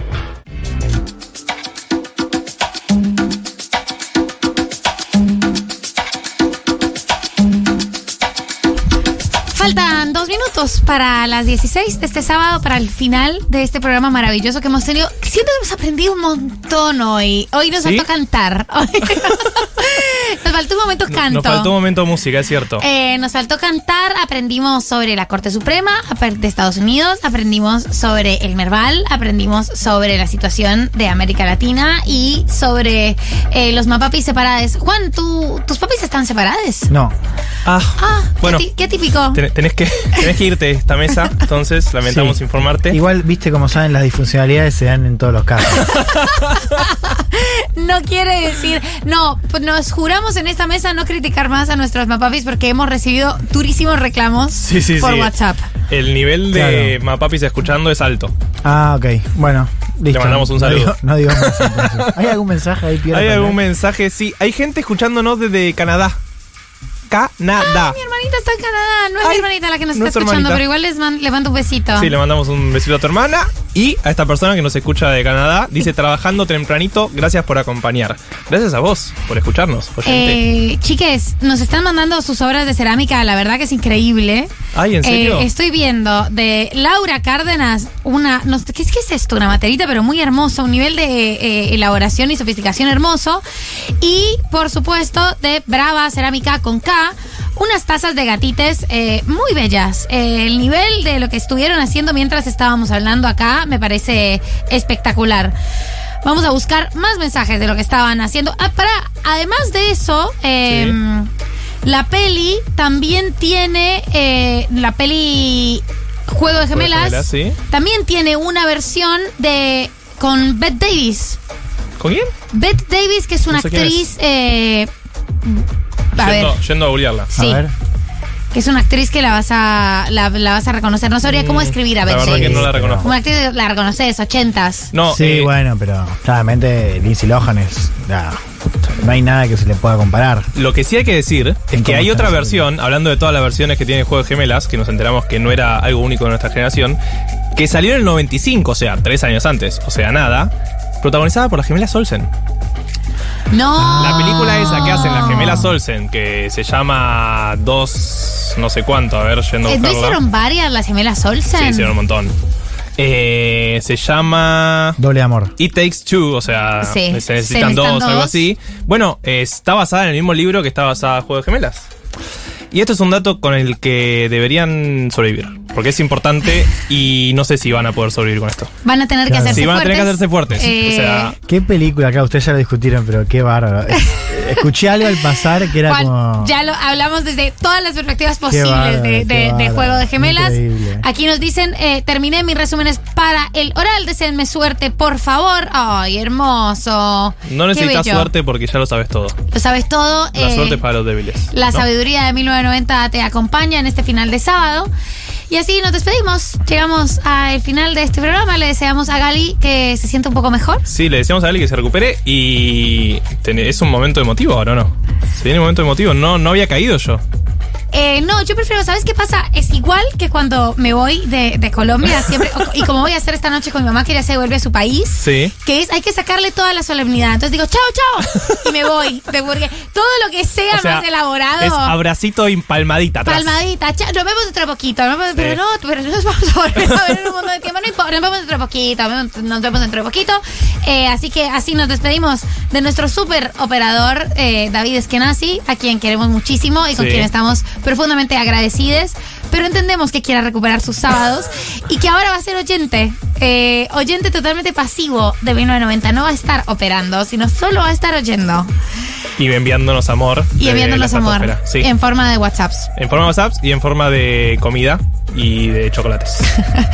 Eh, le agradecemos a Juli Piasek, quien nos produjo hoy. Marto Sí. Slipsuk, el gran David Eskenazi, último programa como operador. Juan Elman, que además de hacer su columna se quedó Así para es. participar y compartirnos sus inseguridades, sus inseguridades indumentarias. Es el mejor Juan, ¿no? Eh, ay, Mejor a mí Juan me gustan todos 1990. los Juanes. A mí Todos me gusta Juanes. el Juan descontracturado. Además, porque es cierto que los oyentes de Futurock eh, aman al Juan de 1990, que es un Juan sorpresivo. No lo Me gusta- conocen. a mí me gusta más sexy también. Ok, multifacético. Un placer estar acá.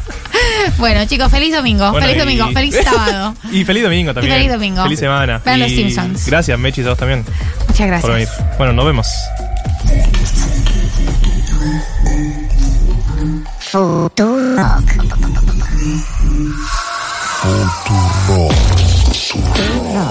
Futurock.